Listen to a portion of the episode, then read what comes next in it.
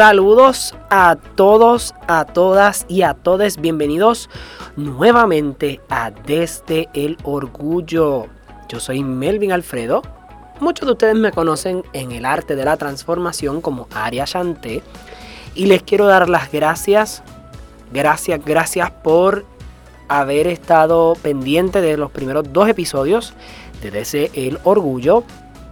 Y tengo también que agradecer a esas personas que nos están escuchando en estos dos episodios de toda la isla de Puerto Rico, de Estados Unidos, principalmente en la Florida, en Nueva York y en California. Y también a las personas que nos escuchan en México. Gracias, eh, nos están escuchando de Jalisco y de la Ciudad de México.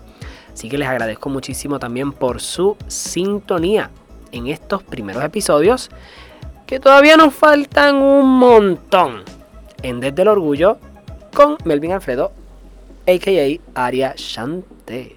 Y para hoy, para este tercer episodio, vamos a estar explorando la vida y el legado de una persona que hizo historia en la isla del encanto. Muchos de ustedes la conocen, la conocieron y ella responde al nombre de, esto me gusta decirlo así porque Simena Sofía lo dice así, y ella responde al nombre de Bárbara Soraya Santiago Soya, o conocida por todos nosotros como la Gran Soraya, una valiente e icónica pionera trans puertorriqueña. Les invito a que compartan conmigo en estos próximos minutos y descubramos su valentía, la lucha que creó y que allanó ese camino para el reconocimiento de los derechos de las personas trans en todo Puerto Rico.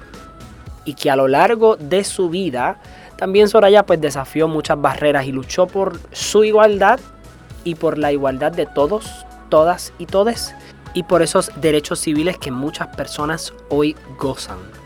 Así que ven, vamos a descubrir la historia de Soraya y esto es desde el orgullo. Inspírate con la diversidad.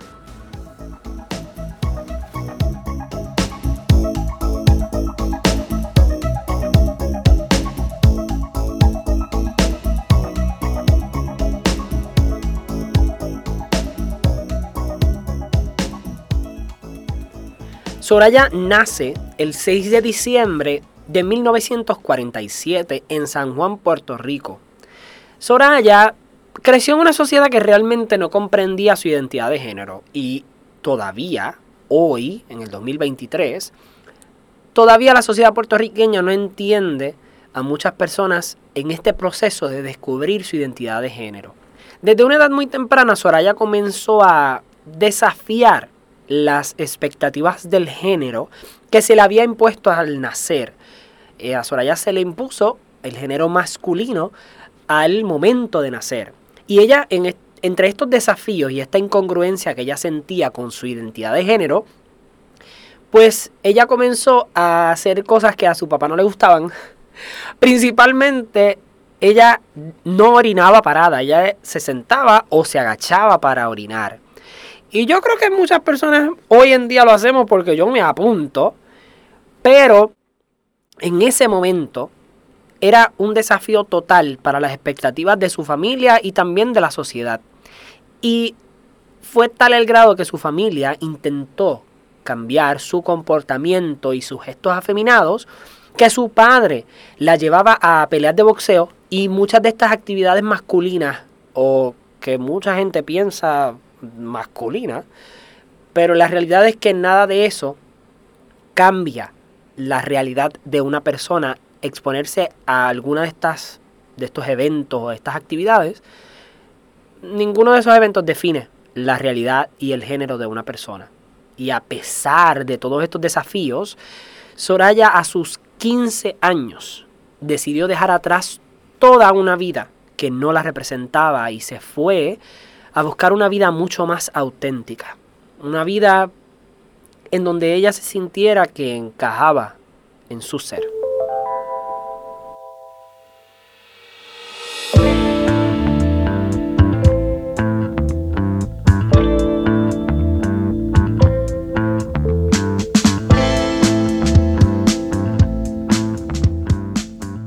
En la década del 1970, Soraya llegó a Nueva York y fue allí en donde encontró una comunidad de aceptación dentro de la escena LGBT y toda la comunidad queer de allí de Nueva York.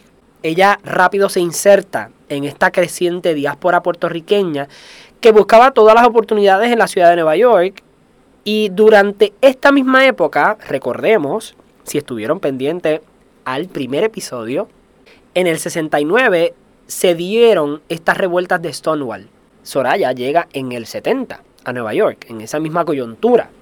Y pues como sabemos, el Stonewall Inn ya era un importante lugar de reunión queer, preparando todo el terreno para lo que sería la liberación gay o ese, ese movimiento de la liberación gay que también Silvia Rivera y Marsha P. Johnson fueron pilares dentro de ese movimiento. Así que en el espacio de la ciudad de Nueva York, Soraya entonces encuentra una comunidad de aceptación en esta en esta comunidad de, Greenwich, en Stonewall. Y allí, en este escenario de la Gran Manzana, a sus 28 años, se somete a una cirugía de reasignación de sexo, marcando un punto importantísimo, tanto personal como también legal, para Soraya y lo que de ahí en fuera iba a hacer una revolución trans dentro de Puerto Rico.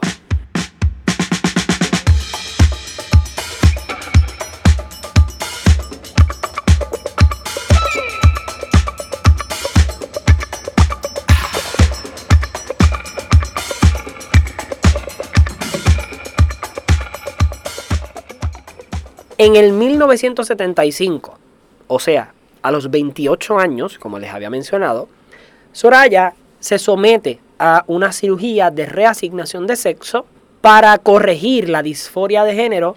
Un año después, en el 1976, Soraya regresa a Puerto Rico y comenzó una batalla legal y se convirtió en la primera persona en la isla en cambiar legalmente el género en su certificado de nacimiento.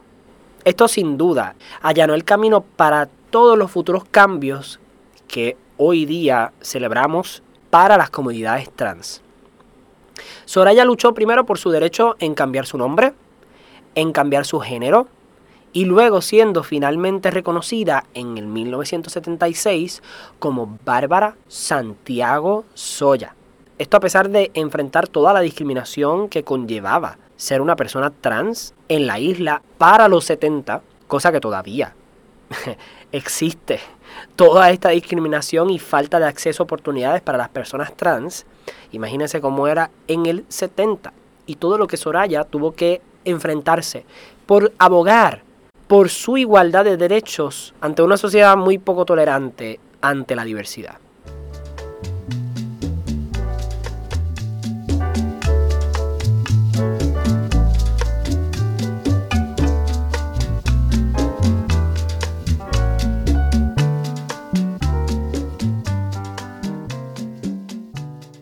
Así fue pasando el tiempo y Soraya también se convirtió en una mujer empresaria. Y aquellos de ustedes que frecuentaban la zona de jardines de Country Club en Carolina, había un salón de belleza que se llamaba Soraya Hair Designers. Y allí ella atendía a todas las mujeres que llegaban y las dejaba, mira, espectaculares. Incluso el salón de belleza de Soraya se convirtió y se conectó con muchas mujeres influyentes dentro de la isla, artistas, políticos que iban allí a hacerse sus cambios de belleza, arreglarse su cabello. Y así ella continuó durante toda su vida. Y algo muy curioso de Soraya, lo podemos ver en todas las entrevistas, en los documentales que ella salía, Soraya siempre rechazó la etiqueta de mujer trans o LGBT. Ella siempre se identificaba como una mujer heterosexual. Aunque obviamente no podemos pasar por desapercibido que Soraya se convirtió en un icono de la comunidad trans, incluso de la comunidad LGBT en general. aunque ella rechazaba la etiqueta, su acción, su fuerza, su dedicación, su activismo por poder cambiar su realidad, sin duda alguna tuvo un impacto grandísimo en la sociedad puertorriqueña y más en todas las comunidades LGBT de nuestra isla. Dentro de todo lo que vivió también Soraya, en el 1986 se casó con un hombre de Santo Domingo, de la República Dominicana, llamado Héctor Mejía. Una vez casados, utiliza el certificado de nacimiento para solicitar los servicios de inmigración y que le permitieran a su esposo, a Héctor, vivir y establecerse con ella en Puerto Rico y hace todo el proceso de los servicios de inmigración. Algunos de esos funcionarios de, inmigración le cuestionaron a ella si alguien que, este fue el planteamiento que ellos hicieron, si alguien que nace legalmente hombre, se debería autorizar y se le debería permitir patrocinar la solicitud de inmigración de otro hombre. Pero ustedes saben que Soraya no se quedaba con las manos atadas. Y saben qué? Esa batalla la ganó también. Sin embargo, el matrimonio terminó en un divorcio años después. Pero Soraya continuó también luchando por los derechos de los migrantes en Puerto Rico y en los Estados Unidos.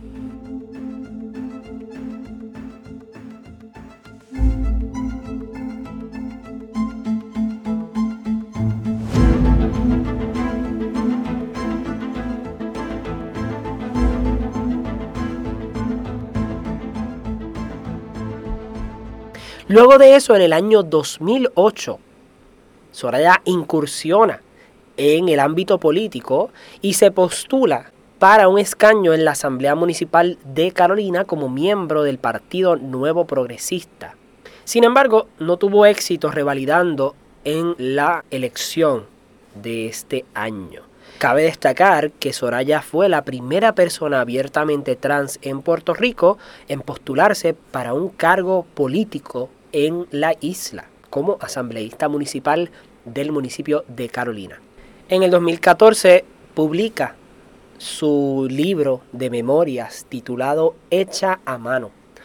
Y durante este tiempo, luego del 2014, Soraya comenzó a ir a entrevistas, a conferencias, hablando tanto de sus vivencias como de la disforia de género que sufren las personas trans y cómo podrían pasar por este proceso de una forma no tan abrupta como la que ella pudo haberlo pasado.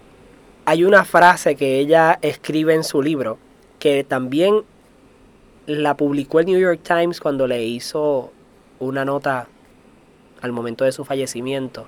Y la nota, o verdad, la frase de su libro, se puede parafrasear algo como, se me ha secado la garganta al tratar de explicar que la única diferencia entre una mujer y yo es que una viene directamente de fábrica y la mía fue hecha a mano en los Estados Unidos de América. Así que se podrán imaginar cómo ella presenta su vida a través de estas memorias que si tienen la oportunidad de leerlas, háganlo y vivan a través de esas letras su vida y sus experiencias.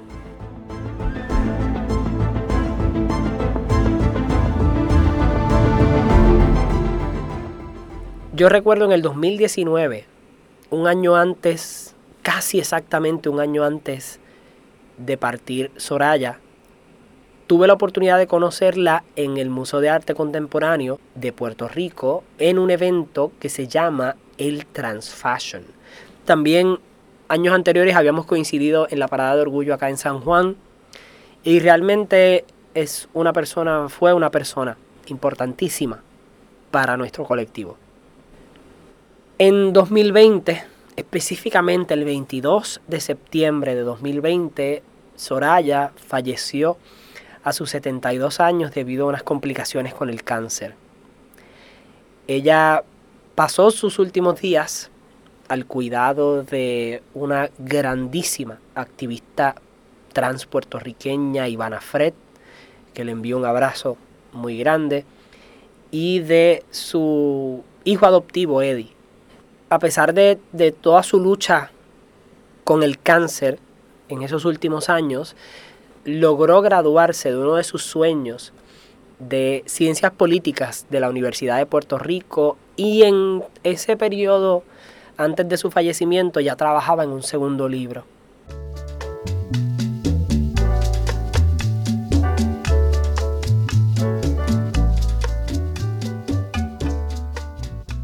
Definitivamente, su lucha por los derechos y la visibilidad de las personas trans dejó un legado duradero en la historia de Puerto Rico y más allá. A pesar de la partida de Soraya, estamos todos, todas y todos seguros de que su legado va a continuar. Su lucha por los derechos de las personas trans y siempre estuvo abogando por la igualdad en un entorno tan desafiante como es nuestra isla y tuvo el coraje y la determinación para dejar una huella tan profunda en la historia de Puerto Rico que va a perdurar por toda la eternidad en la búsqueda de la igualdad. Gracias, gracias, gracias por estar conmigo otro episodio más. Le doy un abrazo enorme a todos los que nos están sintonizando dentro y fuera de Puerto Rico. Esto es para ustedes.